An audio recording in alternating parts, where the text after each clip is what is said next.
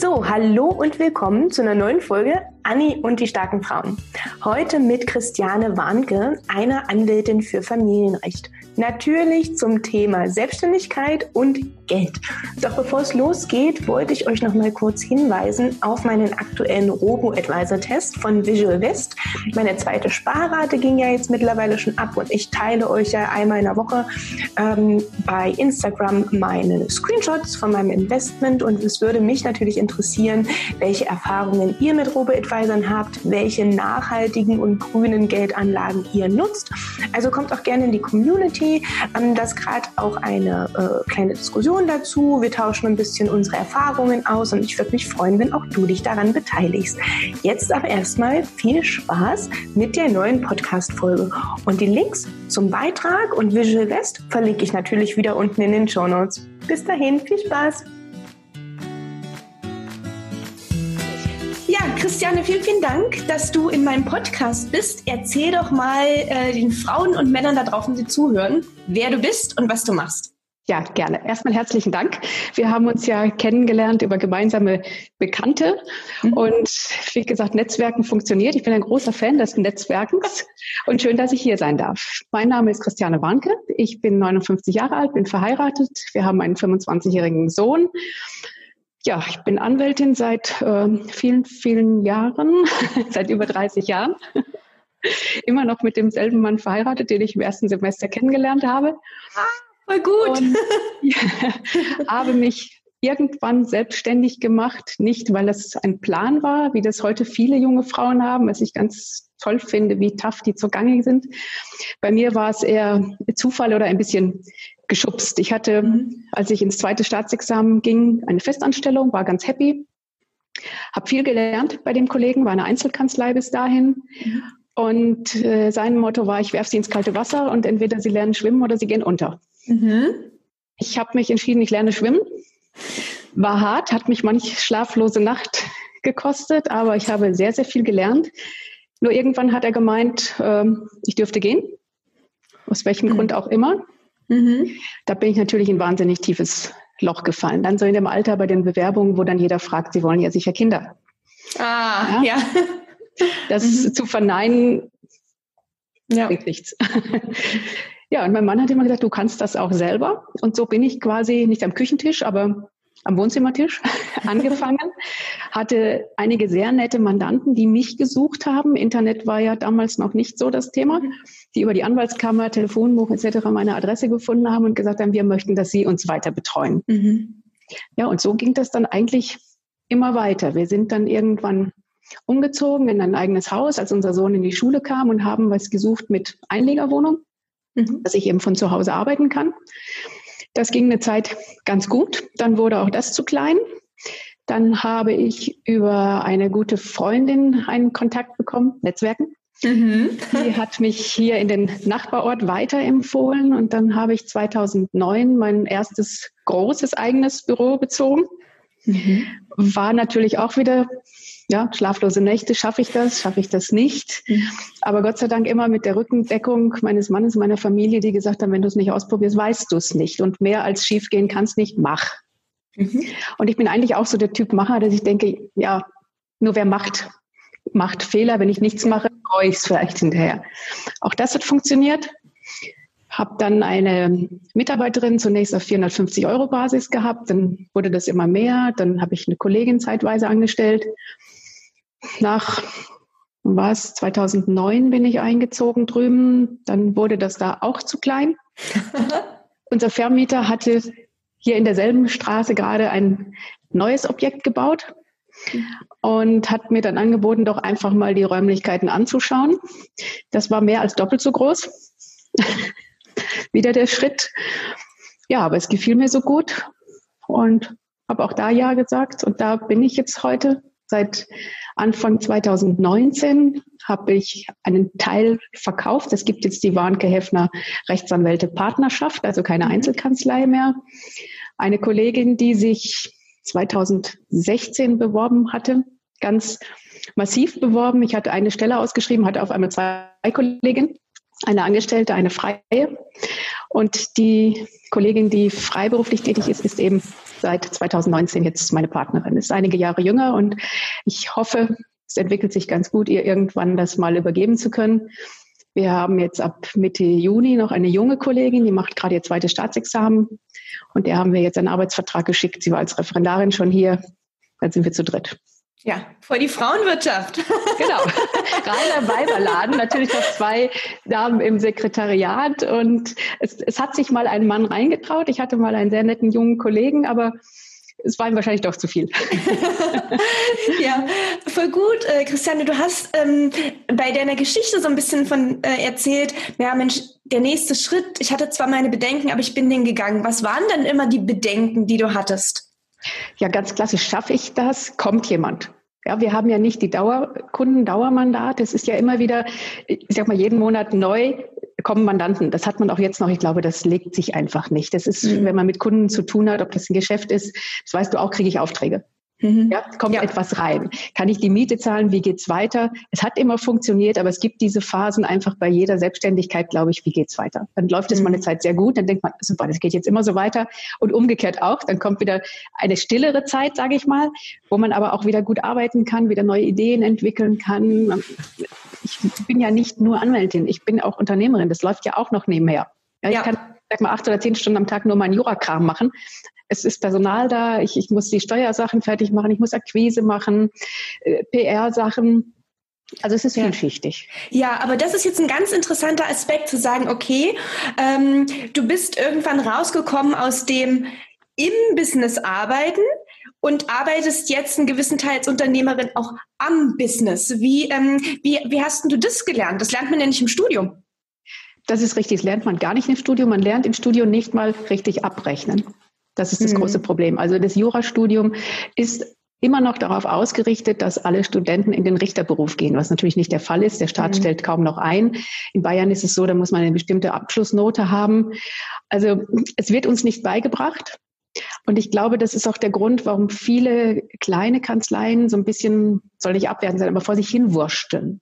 Mhm. Und wenn man nicht ein bisschen Input kriegt, was bei mir auch viel über Frauennetzwerke wirklich erfolgt ist, über den Austausch, über ähm, Coachings einfach mal zu sehen, wie geht das denn?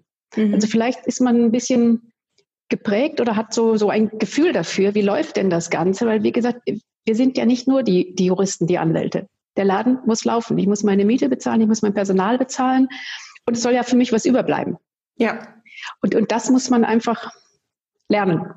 Auf ja. welche Art auch immer. Also bei mir ja. war es viel wirklich Unterstützung durch Netzwerke, durch Veranstaltungen, die da stattgefunden haben, äh, kleine Coachings, einfach so, so einen Input wieder zu kriegen, was aufzunehmen und sagen, stimmt, so geht's weiter. Mhm.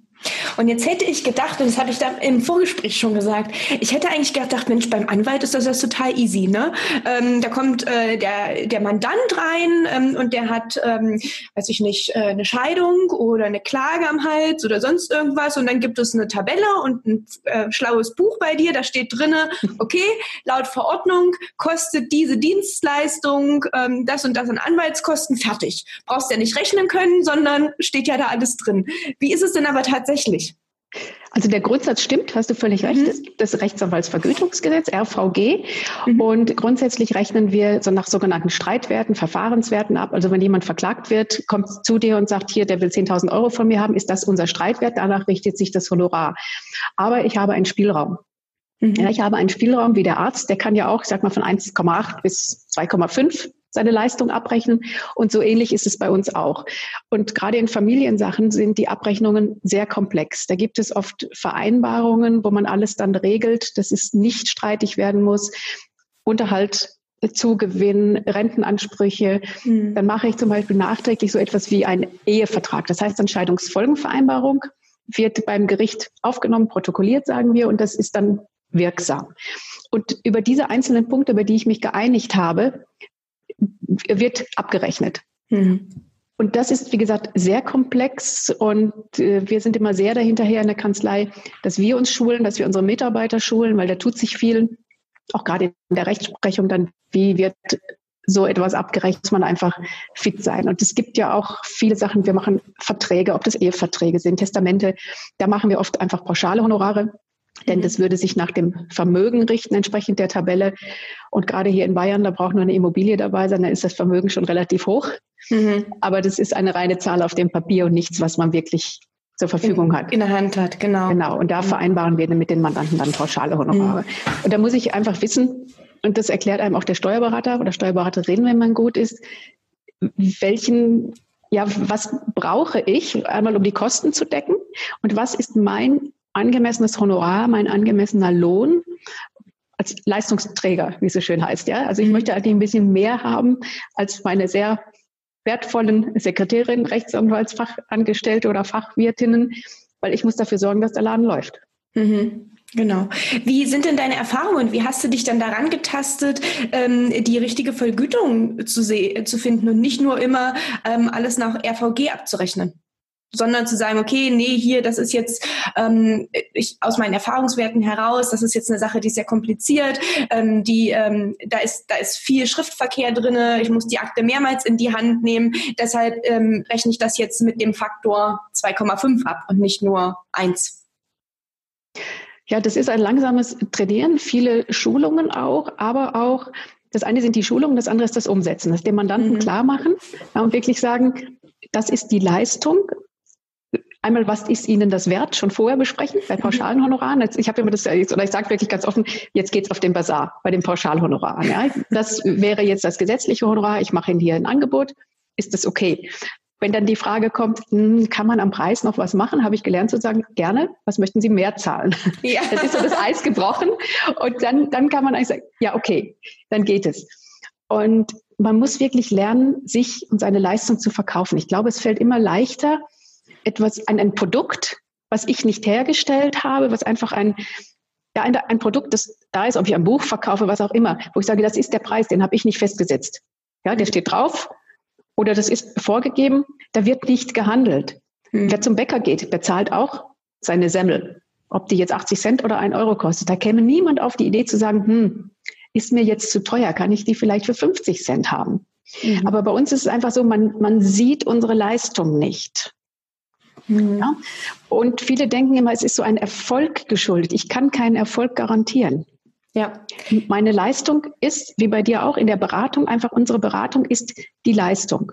Ja. Und das muss der andere wertschätzen und man muss wirklich lernen, ja auch hart zu bleiben oder standhaft zu sein und zu sagen, das ist meine Leistung, die habe ich erbracht und das bin ich mir auch wert und so verkaufe ich mich. Mein Mann hat am Anfang oft gesagt, die Mandanten würden mit dir nicht so verhandeln, wenn du ein Mann wärst. Das, das glaube ich. Ja. Mhm. Also wir Frauen neigen dann immer dazu, so nachgeben, ja, wir wollen ja lieb sein, wollen anerkannt werden. Und das war ein langer Weg, dass ich mich jetzt wirklich herstellen kann, sagen, das ist mein Preis. Ich bin auch mittlerweile in der glücklichen Situation seit vielen Jahren, dass ich nicht mehr jedes Angebot einfach annehmen muss, jedes Mandat auch zu sagen, nein, zu dem Preis mache ich es nicht. Und ich verhandle nicht, wenn ich schon mit dem Mandanten zu Beginn so streiten muss, mhm. ob er jetzt mein Honorar akzeptiert, dann hat es keinen Wert. Ja. Dann ja. soll er woanders hingehen, aber nicht zu mir. Ja, das ist ja auch das Schöne ne, in der Selbstständigkeit. Ähm, man kann sich aussuchen, mit wem man arbeitet. Und ähm, jeder hat ein, vielleicht eine andere Zahlungsbereitschaft. Ne? Das ist ja jetzt auch nicht schlecht oder nicht gut. Das will ich auch gar nicht bewerten. Ne? Jeder, für je, jeder hat da einen, sieht einen anderen Wert. Und wenn das nicht übereinstimmt, dann kommt man halt nicht zusammen und nicht an einen Tisch. Und ich gebe dir recht, das ist total schwierig. Ähm, erstmal zu vermitteln, welchen Wert eine Beratungsleistung hat, ohne dass man ein Ergebnis in der Hand hält und ohne dass man ein Ergebnis garantiert. Ne? Ich meine, beim Steuerberater ist das relativ klar, dass das Ergebnis, der macht meine Buchhaltung und ich gebe die Sachen beim Finanzamt ab. Aber wenn ich nicht genug ähm, Erstattung kriege, dann ist so, ach naja, hat er mich richtig beraten. Ne? so hat man dann so im, im, im Grundgefühl. Aber darum geht's ja gar nicht. Ne? Es ist ja wirklich dieses ähm, äh, dieses, dieser, dieses Umdenken von, ich bezahle eine Zeit vom Anwalt oder vom Coach, vom Berater, weil der da sitzt und sich mit mir zusammensetzt, oder ich bezahle den Wert, den er mir schafft, weil ich hätte das Wissen nicht und ich wüsste nicht, wie ich äh, vor Gericht gehe und ich wüsste nicht, auf welche Sachen ich zu achten habe und so weiter. Und da dieses Umdenken zu machen, ist gar nicht gar nicht so leicht. Ich hätte aber gedacht, Christiane, dass man gar nicht so groß Verhandlungsmöglichkeiten beim Anwalt hat. Also ich ich hatte schon ein paar äh, Anwalts ähm, äh, ja, Erlebnisse. Erlebnisse, genau, das ist das richtige Wort. Und da habe ich noch nie, da, da war ich bisher fast, nee, ich war schon bei ein paar Frauen, aber ich habe noch nie vorher so Angebote bekommen. Ich habe halt bin hingegangen, habe gesagt, das brauche ich, das haben wir besprochen und dann gab es danach die Rechnung. Ähm, da, da war ich noch, war es noch nie so vorher, dass, dass dann jemand gesagt hat, okay, das kostet das und das Honorar, ist das okay so. Ähm, warum ist da deine Praxis anders oder warum besprichst du das vorher mit deinen Kunden? Also von, den, von deinen Kollegen und Kolleginnen kannte ich es nicht. Also diese, diese Pauschalhonorare machen wir eigentlich mhm. nur, wenn es überschaubar ist. Wie gesagt, bei Verträgen. Mhm. Ja, mhm. Eheverträge, okay. Testamente oder wir haben einige Dauermandate, mit denen wir einfach einen bestimmten Rahmen haben, wo man sagt, das arbeiten wir nach Stundensatz. Unternehmen meist, die mal anrufen, die Mail schicken, wir haben ein Problem. Da gibt es Vereinbarungen. Es kommt immer darauf an, in welchem Bereich. Also wenn ich klassisch eine Scheidung mache, kann ich vorher kaum sagen, was anfällt. Das möchten mhm. viele wissen, das verstehe ich. Und ich kann ganz grobe Schätzungen geben. Ist es ähm, eine Immobilie zum Beispiel dabei, muss da geregelt werden, wenn die in beider Eigentum steht, übernimmt der eine oder der andere, wird sie verkauft, was ist mit den Kindern? Dann kann ich ungefähr hochrechnen, wo kommen wir hin. Aber es ist ganz schwer, ich sag mal, bei diesen typischen Mandaten, wie du gesagt hast, ich habe ein Problem oder ich werde verklagt, zu sagen, was kommt am Ende bei raus. Ja. Bei, bei solchen Klagen mit, mit Zahlen, wenn es wirklich um Geld geht, wenn ich verklagt worden bin, weil einer 10.000 Euro von mir haben will, Gerichtssachen kann ich relativ gut vorher berechnen. Mhm. Ja, da weiß ich, da gibt es eine Verhandlungsgebühr, eine Terminsgebühr und wenn wir uns einigen, eine Einigungsgebühr, das war's. Gerichtskosten mhm. stehen fest, wenn ich verliere, zahle ich dem Gegner. Also dieses Prozessrisiko, das kann ich recht gut berechnen. Aber außergerichtliche Vertretungen sind schwierig, weil man oft nicht weiß, wo geht's hin. Ja. Jetzt hast du vorhin gesagt, ähm, dein, dein Mann hätte gemeint, na gut, wenn du ein Mann wärst, dann hätten man nicht so gut mit dir verhandelt oder so, so hart mit dir verhandelt. Ähm, hast du das in deinen Frauennetzwerken besprochen und ähm, geben andere Frauen auch an, dass es ihnen schwerer fällt, zu verhandeln und auf einem Preis zu beharren? Ja, das, das merke ich ganz viel auch bei Jüngeren oft. Ich habe hier eine äh, sehr sympathische junge Fotografin kennengelernt. Die hat zum Teil auch für die Homepage Fotos gemacht und hat bei einem Fest bei uns mal fotografiert. Und dann sagte sie auch, ach, das mache ich so. Ich sage, nein, das möchte ich nicht. Ich möchte eine richtige Rechnung. Auch für die Fotos war sie meines Erachtens viel zu weit unten. Jetzt kann ich mhm. natürlich sagen, super, toll, habe ich wenig bezahlt.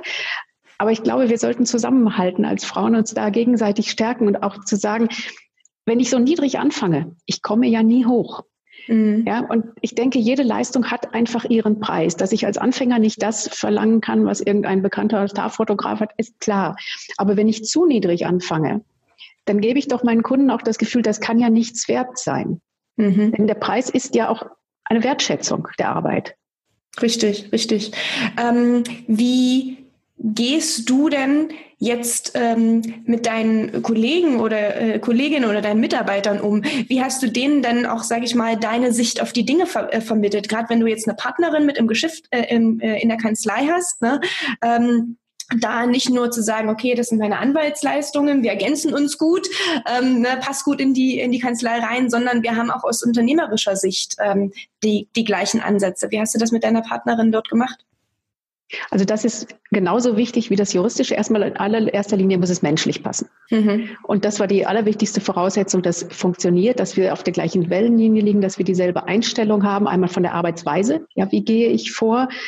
Ob da, strukturiert natürlich, also einen bestimmten Anspruch, den wir haben. Wie gehen wir mit unseren Mandanten um? Das sind so die wichtigen Dinge und natürlich auch die Abrechnung unserer Tätigkeit, der Umgang mit äh, ja, Mandanten, mit unseren Lieferanten, Leistungslieferanten, mit unseren Mitarbeitern ganz klar. Das muss man vorher absprechen. Und wenn das nicht stimmt, wenn man da nicht übereinkommt, dann mhm. sollte man es lassen. Ja, ja, jetzt bist du aber den Schritt gegangen. Also anscheinend hat's gepasst, ja. menschlich und auch unternehmerisch. Ähm, jetzt hast du vorhin schon angesprochen, okay, ähm, du denkst sogar drüber nach, wenn das äh, gut in den nächsten Jahren so kommt, dass du gegebenenfalls auch die Kanzlei an sie abgibst. Ne?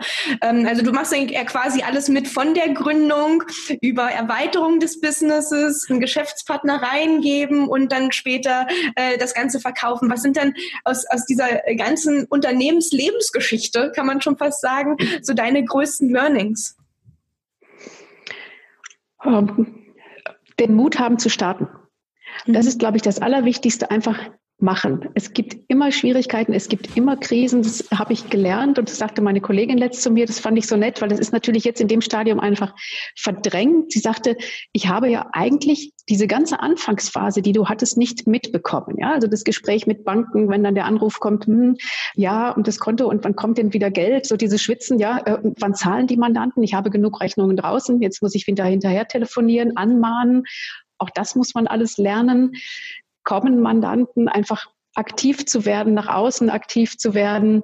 Also das hätte ich vorher nicht gedacht, dass mir das so gut gelingt. Weil wie du gesagt hast, man denkt eigentlich, ich mache mir das Schild an die Tür und dann kommen die Leute schon. Aber dazu gibt es zu viele von uns. Man muss sich spezialisieren und man muss heute mehr sein, glaube ich, als nur der Jurist eben, der sein Fachgebiet abarbeitet. Wenn ich nicht sichtbar bin, und den Menschen klar machen kann, warum sie zu mir kommen sollen, ausgerechnet und nicht zu irgendeinem anderen Kollegen, dann funktioniert es nicht. Mhm. Dann kann ich nicht wachsen. Ich kann auch sagen, ich bleibe alleine. Finde ich aber sehr schwierig. Dann geht es schon los, was ist mit Urlaub? Ich brauche eine Vertretung. Also dann muss wirklich alles passen. Und ich finde es eigentlich schöner, den Austausch zu haben, gerade auch mit Kolleginnen. Wie sieht man das? Und auch diese unterschiedlichen Altersstufen. Ja, meine eine Geschäftspartnerin ist fast 20 Jahre jünger als ich, die Referendarin dann jetzt Ende 20. Also, dass man auch da immer den Austausch hat. Mhm. Allein diese Geschichten mit den Medien, dass wir sagen, wir bleiben nicht stehen. Wir haben vor 14 Tagen jetzt unsere Vorträge umgestellt, das erste Mal auf Livestream mhm. über die VHS. Jetzt geht es über Zoom-Meetings, weil die ganzen Volkshochschulen geschlossen sind.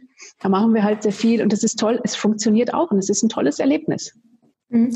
Apropos Erlebnis, was können denn äh, deine Mandanten anders bei dir erleben und warum sollten die denn zu dir kommen? Weil ein paar, ein paar von den Sachen hast du gerade schon angesprochen. Ne? Ich glaube, es ist einmal auf, auf jeden Fall deine Einstellung zu der Sache und nicht nur zu sagen, ach, ich arbeite jetzt hier den Rechtsfall ab, sondern ich mache noch ein bisschen mehr. Du bist ähm, in Netzwerken aktiv, du bist in der VHS aktiv. Jetzt gib mal da ein bisschen einen Einblick, was du machst, wie du sichtbar bist und warum deine Mandanten zu dir kommen.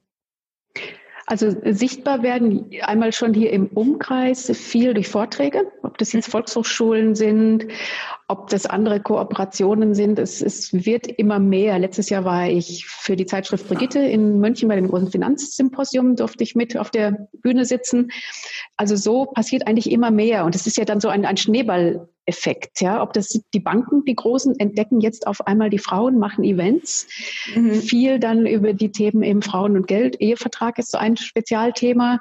Und so kommt eigentlich immer mehr, also wirklich immer mehr Präsenz, ob das in Zeitschriften ist, in Zeitungen. Jetzt letzte Woche in der Süddeutschen Zeitung, die haben ein großes Interview mit mir gemacht.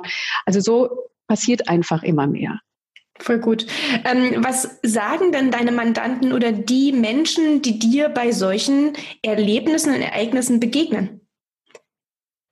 Was, wie sehen die deine Spezialthemen? Ne? Wenn du gerade sagst, okay, Ehevertrag, das sind ja immer so eine Sachen, okay, das bespricht man vielleicht dann mit der Anwältin im geschlossenen Raum, aber das ist ja normalerweise nichts, wo man sagt, okay, ich äh, sage jetzt mal, so viel Vermögen habe ich und jetzt lasse ich mich von äh, meinem Mann scheiden und brauche eine Scheidefolgevereinbarung. Ähm, da tauscht man sich ja normalerweise nicht äh, beim Kaffee drüber aus. Beim Kaffee nicht, aber es kommen natürlich erste Fragen. Ja, ich glaube, ganz ja. wichtig ist bei diesen Themen, gerade Familienrecht, da muss die Chemie stimmen mhm. wie beim Arzt. Also da muss ich jemanden gegenüber haben, der mir sympathisch ist, der empathisch ist, der mich versteht. Mhm. Äh, wenn ich einfach nur verklagt werde und irgendeine Summe zahlen soll, äh, dann ist es mir egal. Ja, dann mhm. gehe ich zum Anwalt und sage, mach das. Ob ich den jetzt mag, ob der mir sympathisch ist, ist wichtig, aber nicht, hat nicht die oberste Priorität. Im Familienrecht ist es eine sehr, sehr enge Zusammenarbeit zwischen Anwalt und Mandant, Mandantin. Und da ist, glaube ich, dieses Persönliche, dieses Kennenlernen ganz, ganz wichtig, einfach zu sehen, wie, wie tickt die denn? Passen wir zusammen? Ja, wie, wie gibt sie sich? Wie verhält sie sich? Und das, unser Kanzleimotto heißt recht persönlich. Und das ziehen wir auch durch. Es geht auch schon beim, beim Aufnahme so, bei den Mandanten, die Sekretärinnen wissen einfach, die Mandanten sind persönlich bekannt, die werden persönlich angesprochen. Wenn meine Kollegin und ich nicht erreichbar sind, dann kriegen die auch mal Rat und Hilfestellung vorne im Sekretariat. Ja, das, das sind nicht einfach nur Nummern. Das, das klingt so blöd, aber mhm. wir leben dieses Modell. Mhm. Recht persönlich. Hört sich toll an. Ne? Ähm, wie recht persönlich ist es denn konkret? Hast du irgendein Beispiel, wo du sagst, okay, das ist eine ganz, ganz tolle Geschichte mit einer Mandantin oder mit einem Mandanten. Klar, Rechtsanwaltssachen sind immer ähm, ja erstmal nichts Schönes. Ne? Ähm, aber vielleicht kann man gerade durch diesen guten persönlichen Bezug auch in Familienrechtssachen ja doch positive Ergebnisse erzielen. Hast du da vielleicht irgendwie eine tolle, ähm, eine tolle Story? Ja, also gibt es gerade im Familienrecht viele kleine, schöne Geschichten, würde ich sagen. Mhm. Wer zu mir kommt wegen einer Scheidung, ist natürlich in einer ganz schlechten emotionalen Verfassung. Mhm. Und da finde ich es schön, wenn es uns gelingt, wirklich beide Parteien, sagen wir mal, an den Tisch zu bekommen. Das ist auch so mein Motto, so am runden Tisch Lösungen zu finden. Wenn man es schafft, dass man zumindest ein Stück dazu beitragen kann, dass Mann und Frau wieder miteinander reden, dass sie eine Basis finden, miteinander umzugehen. Weil wenn Kinder da sind, Eltern bleibe ich. Ja, man bleibt Eltern sein Leben lang und es hilft nichts, sich zu zerfleischen. Natürlich ist im Moment, vielleicht wenn einer einen anderen betrogen hat, einen anderen hat, das Gefühl so, ich könnte ihn umbringen, der soll mir hm. nie wieder vor die Augen treten. Ja. Aber ich muss eine Basis finden, mit dem Partner, der Partnerin umzugehen, schon um der Kinder willen. Und wenn sowas gelingt, auch mit Hilfe meiner Kollegin, die Mediatorin ist, oder ich habe auch da so ein kleines Netzwerk eben noch von Mediatoren, das zu unterstützen, das ist ein schöner Erfolg. Hm. Ähm, jetzt geht's bei dir ja sicherlich oft ums Geld. Egal in welcher Angelegenheit. Ne? Sonst äh, habe ich das Gefühl, sprechen die Deutschen recht wenig über das Geld. Bei dir wird viel über das Geld gesprochen. Ähm, kannst du da mal ein paar Einblicke geben, warum das so ist und warum du glaubst, vielleicht es wäre gut, auch im Privaten normal über Geld zu sprechen, damit man gar nicht erst zu dir muss? Das Thema Geld kommt ja dann erst immer bei der Scheidung auf. Mhm. Ja? Das ist das große Problem und darum bin ich so eine Verfechterin der Eheverträge, dass man vorher über Geld spricht. Mhm. Das Thema Geld aufzukommen zu lassen, wenn die Emotionen hochkochen, ist ganz, ganz schwierig, weil das wird beides so vermengt und verbunden und es gehört eigentlich nicht zusammen. Ja? Geld und Liebe zu trennen ist schwer. Mhm. Man kann es am Anfang noch gut zusammenfügen, am Ende wird es heikel. Und leider, leider gibt es bei den Frauen immer noch falsche, ja, falsche Vorstellungen, wenn die Ehe schief geht. Es gab 2018, das ist zwölf Jahre her, gab es eine Unterhaltsreform. Und zwar der Gesetzgeber hat massiv das Unterhaltsrecht eingeschränkt. Unterhalt für die in der Regel Ehefrauen ist die Ausnahme und nicht die Regel. Und viele Frauen sind immer noch der Auffassung, naja, wenn es halt nichts wird, kriege ich ja Unterhalt. Und gerade München, Süddeutschland, bei Normalverdiener-Ehen ist das nicht möglich. Also die Männer zahlen Kindesunterhalt und fast beide können dann eigentlich kein normales Leben, sage ich mal, mehr führen beim normalen Gehalt. Wenn ich schon eine Wohnung, zwei Zimmerwohnung, anderthalbtausend Euro hier bezahlen muss, mhm. ja, was muss dann einer verdienen, um da zwei Haushalte finanzieren zu können? Ja. Und es wäre schön, wenn man sich von vornherein Gedanken macht. Ich bin auch nicht dagegen, dass Frauen sagen, ich bleibe zu Hause, wenn Kinder kommen. Überhaupt nicht. Frau sollte nur wissen, was heißt das, wenn die Ehe schief geht? Wie stehe ich finanziell da? Ja? Mhm. Wie kann ich meinen Lebensunterhalt bestreiten? Welche Auswirkungen hat das für die Rente? Ganz mhm. massiv. Mhm.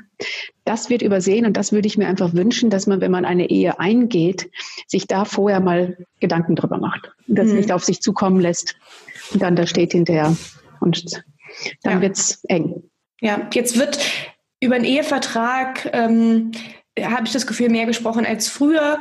Ähm, aber so richtig, wenn man dann die rosarote Brille aufhat und vorm Altar steht, dann ist es ja irgendwie unromantisch, übers Geld zu sprechen. und man will ja eigentlich sein Leben lang zusammen sein. Ähm, aber wie du richtig sagst, ne, es ist ja eigentlich dafür da, dass egal was schiefgehen kann, der Ehevertrag soll ja dafür schützen, sich später zu streiten, wenn man schon alles geregelt hat. Was kann man denn normalerweise so regeln im Ehevertrag? Und oh, was dann speziell vielleicht aufs Geld dann äh, Einfluss hat. Hm. Man kann sehr vieles regeln. Das Wichtigste finde ich immer Unterhalt, einfach zu wissen, wie ist die rechtliche Situation. Mhm. Ja, dass viele Frauen noch überrascht sind. Wenn ich ihnen dann sage, so schau zum Beispiel dafür, im Guten zu regeln, wenn man sich entscheidet oder wenn der Wunsch da ist, Kinder zu bekommen, dass man dann sagt, die gesetzliche Regelung, die passt uns nicht. Wir wollen fair miteinander umgehen. Im Moment ist es so, dass der Gesetzgeber sagt, na ja, wenn das jüngste Kind drei Jahre alt ist, kann die Frau ich, ich spreche einfach vom klassischen Modell mhm. noch, kann die Frau ja wieder arbeiten gehen. Super. Bei der Kinderbetreuung, mhm. die wir haben, ja. Mhm. Was mache ich mit einem Halbtagesplatz oder einem Kindergartenplatz, der 20 Kilometer entfernt ist, so ungefähr? Wie soll das funktionieren? Betriebskindergärten sind schön, sind aber nicht die Regel. Mhm. Also schon allein praktisch ist das nicht durchsetzbar. Und früher war es so, dass man gesagt hat, eben bis zum Eintritt in die Grundschule musste die Ehefrau gar nicht arbeiten. Mhm. Ja? Dass man da einfach regelt, dass man privat sagt, wenn es finanziell möglich ist, erklärt sich der Ehemann bereit, länger Kindesunterhalt zu zahlen. Mhm. Darum wird auch jetzt oft über das Wechselmodell gesprochen, dass jeder Elternteil eine Woche das Kind hat. Mhm. Aber auch das ist nicht machbar. Dann kann ich eine Woche arbeiten, eine Woche nicht. Mhm. Ja, also ja. ist ganz schwierig. Dann sollte man den Zugewinnausgleich regeln. Also wenn ich keinen Ehevertrag schließe, lebe ich im gesetzlichen Güterstand der Zugewinngemeinschaft. Mhm. Das heißt, es wird bei einer Scheidung festgestellt, was hat jeder Ehepartner am Anfang gehabt, was hat er am Ende. Also als Beispiel, ich bin mit Null gestartet, habe dann am Ende 5000 Euro auf meinem Sparbuch, dann ist mein Zugewinn 5000 minus 0, 5000 Euro. Mein Ehemann hat immer sehr gut verdient, hat auch nichts gehabt. Als Student hat man sich kennengelernt, geheiratet. Er hat am Ende 50.000 Euro. Dann ist mhm. sein Gewinn 50.000, meiner 5. Dann wird die Differenz gebildet, also 50 minus 5 ist 45. Und derjenige, der mehr hat, hier der Ehemann, müsste die Hälfte an die Frau abgeben. Hm, 22.500 Euro. Genau. Super. und wenn man den Zugewinn ausschließt, dann ähm, lebt man in lebt man dann automatisch in Gütertrennung? Das muss man eben durch den Ehevertrag machen, aber mhm. ich bin kein Fan von Gütertrennung. Mhm. Das machen, muss ich so sagen, sehr viele Kollegen, die empfehlen einfach klarer Cut, weg damit. Mhm. Gefällt mir nicht, weil es gibt bessere Möglichkeiten, man kann modifizieren. Und das gefällt mir so, dass ich für den individuellen Fall wirklich raussuchen kann, was passt auf diese Situation. Ja, ich kann zum Beispiel sagen, wenn die Ehe nur fünf Jahre dauert, dann gibt's nichts. Schließe mhm. ich aus. Wenn die Ehe zwischen fünf und zehn Jahren begrenzen wir den Zugewinn auf einen Betrag X. Mhm. Wir nehmen bestimmte Vermögensgegenstände raus. Das ist ganz, ganz wichtig. Alles, was man ererbt oder geschenkt bekommt, fällt nicht in den Zugewinn. Mhm. Aber, das große Aber ist, Wertsteigerungen müssen ausgeglichen werden. Mhm. Ja, jetzt sagst du, ja, wenn nicht einer gerade mit Aktien jonglieren kann, Wertsteigerungen, äh, Sparbuch, Girokonto, passiert ja nichts. Mhm. Das Problem sind hier die Immobilien. Viele bekommen von ihren Eltern Immobilien übertragen, Grundstücke geschenkt. Mhm. Ja? Mhm. Rund um München, der Speckgürtel, da haben sich in den letzten zehn Jahren die Immobilienpreise nahezu verdoppelt. Das heißt, wenn die Ehe nach dieser Zeit scheitert, man hat nichts geregelt, dann müsste dieser Wertausgleich, der einige hunderttausend Euro betragen kann, hälftig ausgeglichen werden. Wovon soll man nur das Geld nehmen? Ja, man ja, hat es ja genau. nicht auf dem Girokonto und eine Immobilie kann man nicht so schnell mobil genau. und liquide machen. Ganz genau. Und das ist das große Problem und da geht dann der Streit los. Also dass man zum Beispiel sagt dann, alles, was jeder geschenkt bekommt, bleibt außen vor. Mhm. Weil genau, das ist genau der Punkt. Dann habe ich eine Zahl auf dem Papier und der Gesetzgeber sagt, ausgleichen. Und ich hatte letzt den Fall, meine Mandantin hatte von ihrer Mutter eine Immobilie geschenkt bekommen. Ähm, während der Ehe, dann ist die Mutter verstorben, den Rest als Erbe. Da kam ein solch horrender Wert raus, weil in dem Ortsteil von München gerade alles explodiert. Da wird gebaut, wer weiß wie. Und dieses Häuschen, das war so ein ja, 50er Jahre Häuschen auf einem riesigen mhm. Grundstück, wo man damals alles angebaut hat. Ja, das waren nicht Rasen, da wurden die Möhren gezüchtet, die Kartoffeln, die Petersilie, die Apfelbäume. Und aus diesem Grundstück, das wurde jetzt gevierteilt. Dann kann man sich vorstellen, Mhm. Ja. Was dann passiert? Mhm. Ja, und der Mann saß natürlich da mit Dollarzeichen in den Augen, dass der dann noch sagt im Rahmen der Scheidung, ich verzichte. Das glaube ich ähm, auch nicht. Passiert nicht. Jetzt hast du vorhin vom so klassischen Modell gesprochen. Ne? Wir haben alle noch im Kopf, okay, die Frau bleibt zu Hause, ähm, äh, kümmert sich um die Kinder, ähm, der Mann geht arbeiten, verdient das Geld und wenn es zur Scheidung kommt, dann äh, ist es klassischerweise so, dass die Frau sich weiterhin um die Kinder kümmert, den Unterhalt bekommt und so weiter. Jetzt sehe ich aber auch immer mehr, dass viele Frauen Karriere machen, dass viele Frauen selbstständig sind, dass viele Frauen ihr Geld selber in die Hand nehmen. Hast du öfter Scheidungen, wo es jetzt genau umgedreht ist, dass die Frau zahlt? Nein. Nein. Glaubst du, das wird zukünftig mehr so sein? Ja, aber oder, oder, oder ähm, sichern sich die Frauen einfach, weil sie jetzt so bewusst mehr Geld kriegen, dann auch mit einem Ehevertrag ab? Ja, Ja, das ist genau Letzteres. Es ist genau Letzteres.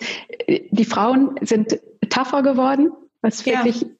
super ist, wenn eine Frau Karriere macht, ist es oft so, entweder zu Beginn schon oder irgendwann im Laufe der Karriere, dass die dann kommen und sagen, ich glaube, wir sollten jetzt mal was unternehmen. Es geht uns gut, wir streiten nicht, aber ich möchte verhindern, dass, wenn es schief geht, Geld einfach zum Streitpunkt wird. Ja. Mhm. Voll gut. Also das finde ich clever. Die Frauen, ne, die jetzt äh, endlich ihr Geld in die Hand nehmen, denken auch an so eine Sache. Und das finde ich super wichtig. Ne? Es geht ja nicht nur darum, Geld zu verdienen, sondern auch Vermögen zu erhalten. Ähm, und ohne dass man dem anderen was Böses will, ähm, ne, da auf seinen eigenen Vorteil bedacht ist, ja trotzdem sagt, okay, wie kann ich das aber regeln, dass zum Schluss beide irgendwie fair da rausgehen. Okay. Genau, Was das ist, ist das Stichwort, ja, das ist fair. Oder mir ja. hat mal eine Zuhörerin bei einem Vortrag gesagt, aber Ehevertrag kommt doch von Vertragen. Das fand ich eigentlich sehr schön. Ja. Das stimmt, wenn man es so sieht. Ja, voll gut. Was ist denn dein größtes Learning in Bezug auf Geld? Oh. ne? Oder was hast du vielleicht dann, das ist ja auch das größte Learning, was man so selbst hat, vielleicht auch in der Selbstständigkeit auch deinen Kindern mitgegeben oder deinem Kind? Also wirklich sich bewusst zu werden, was, was bin ich mir wert, was ist meine Arbeit wert und dafür einzustehen. Das kein schlechtes Gewissen zu haben, sondern das darf ich bestimmen und wer das nicht akzeptiert, der muss woanders hin. Ja, finde ich gut. Was heißt denn für dich, ähm, Christiane, finanzielle Freiheit? Was bedeutet das für dich? Ist das was, was du anstrebst oder? Ja, das ist für mich absolut erstrebenswert. Ich möchte nicht darauf angewiesen sein, von meinem Mann Haushaltsgeld zugeteilt bekommen oder ein Taschengeld, sondern dass ich sagen kann, äh, das, was ich möchte, die Wünsche, die ich habe, kann ich mir erfüllen. Ich kann ein unabhängiges Leben führen. Wie gesagt, ich bin immer noch mit meinem Mann verheiratet seit vielen Jahren. Es klappt also gut. Wir können gut darüber reden, welche gemeinsamen Projekte, sage ich mal, ob das im Haus ist, wo irgendwas geändert werden muss, Reisen, dass man einfach darüber reden kann, wollen wir uns das leisten, können wir uns das leisten, da müssen wir auch nicht groß diskutieren. Also wird nicht jetzt geredet, ähm, das kostet so und so viel und äh, wie viel zahlst du, wie viel zahl ich. Das läuft einfach. Und es ist einfach schön zu sagen, du, ich habe jetzt einfach den Anteil, wenn du die Reise zahlst, ich habe das jetzt auf dein Konto überwiesen, Anteil. Da wird nicht ja. groß diskutiert und das finde ich einfach angenehm. Ja. Ähm, wenn man dich mal kennenlernen möchte, ob äh, ja, weil man eine Anwältin braucht oder weil man einen deiner Vorträge sehen möchte, wo findet man dich denn, Christiane? Es ist alles auf unserer Homepage. Mhm. Also waren, Moment, jetzt muss ich überlegen, wir haben es neu gemacht, das ist ganz schlecht. ich verlinke es auch. genau, das ist einfacher. Also WH für warnke-zorneding.de mhm. ist unsere Website oder einfach Warnke eingeben bei Google reicht schon, dann kommt es gleich ganz oben. Und da ja. ist alles drauf an aktuellen Terminen, Vorträge, unsere Kanzleiöffnungszeiten, auch solche Podcasts, einfach um mal zu sehen und zu hören, passt mir die? Genau. Glaube ich, ein ganz gutes Instrument dafür. Ja, was sind die nächsten äh, Vorträge, die ihr jetzt habt, ähm, auch im Rahmen, wenn ihr Zoom nutzt, ist ja super, dass auch jeder von überall aus der Welt quasi sich einschalten kann. Ja, im Moment ganz aktuell Corona-Krise. Mhm. Also das Verbraucherrecht, was ändert sich da? Es gibt ja ein sogenanntes äh, Corona-Gesetz zum äh, Schutz oder zur Abmilderung der Folgen, Auswirkungen eben auf Verträge, was passiert, wenn ich Veranstaltungen absagen muss, bekomme ich mein Geld wieder, Reiserecht tut sich viel, es gibt einen Sonderkündigungsschutz für Mieter. Das sind im Moment die Themen, die gefragt sind, wo wir unsere mhm. Zoom-Vorträge machen. Meine Kollegin macht es dann zum Arbeitsrecht Kurzarbeit, Homeoffice, gibt es einen Rechtsanspruch darauf? Also das sind im Moment die Schwerpunktthemen. Ich denke, dass es in nächster Zeit wieder mit den mit unseren klassischen Themen weitergeht. Meine Kollegin macht eben das Miet- und Arbeitsrecht und ich bin im Familien- und Erbrecht unterwegs und das ist, wie gesagt, jeweils auf der Homepage zu finden, die ja, Termine. Okay, super. Also ich verlinke das unten. Ähm, die äh, Mädels und Jungs, die das hören, können natürlich auch den Beitrag zum Podcast kommentieren und ähm, dann leite ich auch gerne den Kontakt weiter. Ich danke dir viel, vielmals, dass du im Podcast warst, ähm, dass du ein bisschen Einblick gegeben hast, wie denn die Selbstständigkeit aus äh, Kanzleisicht aussieht und äh, ja, warum Frauen einfach kein Unterhalt zahlen. Das finde ich besonders spannend. Wenn sie ihr Geld in die Hand nehmen, dann richtig und dann schützen sie auch ihr Vermögen. Voll gut. Danke, Anne, dass ich dabei sein durfte. Hat mir Spaß gemacht. Ja, gerne. Bis zum Alles nächsten Gute. Mal. Tschüss. Tschüss. Tschüss. So, ich hoffe, dir hat das Interview mit der Christiane gefallen. Wenn ihr Fragen habt, Kommentare und so weiter, ähm, dann einfach her damit, entweder direkt per Nachricht oder hier bei YouTube oder bei Instagram oder wo auch immer ihr diesen Post gerade findet. Ihr könnt kommentieren. Die Christiane, die antwortet auch direkt. Und äh, bis dahin wünsche ich euch ganz viel Spaß mit euren Finanzen und mit eurer Business-Idee und freue mich natürlich über Likes, über ähm, Abonnenten und über positive Bewertungen bei iTunes. Bis dahin, viel Spaß!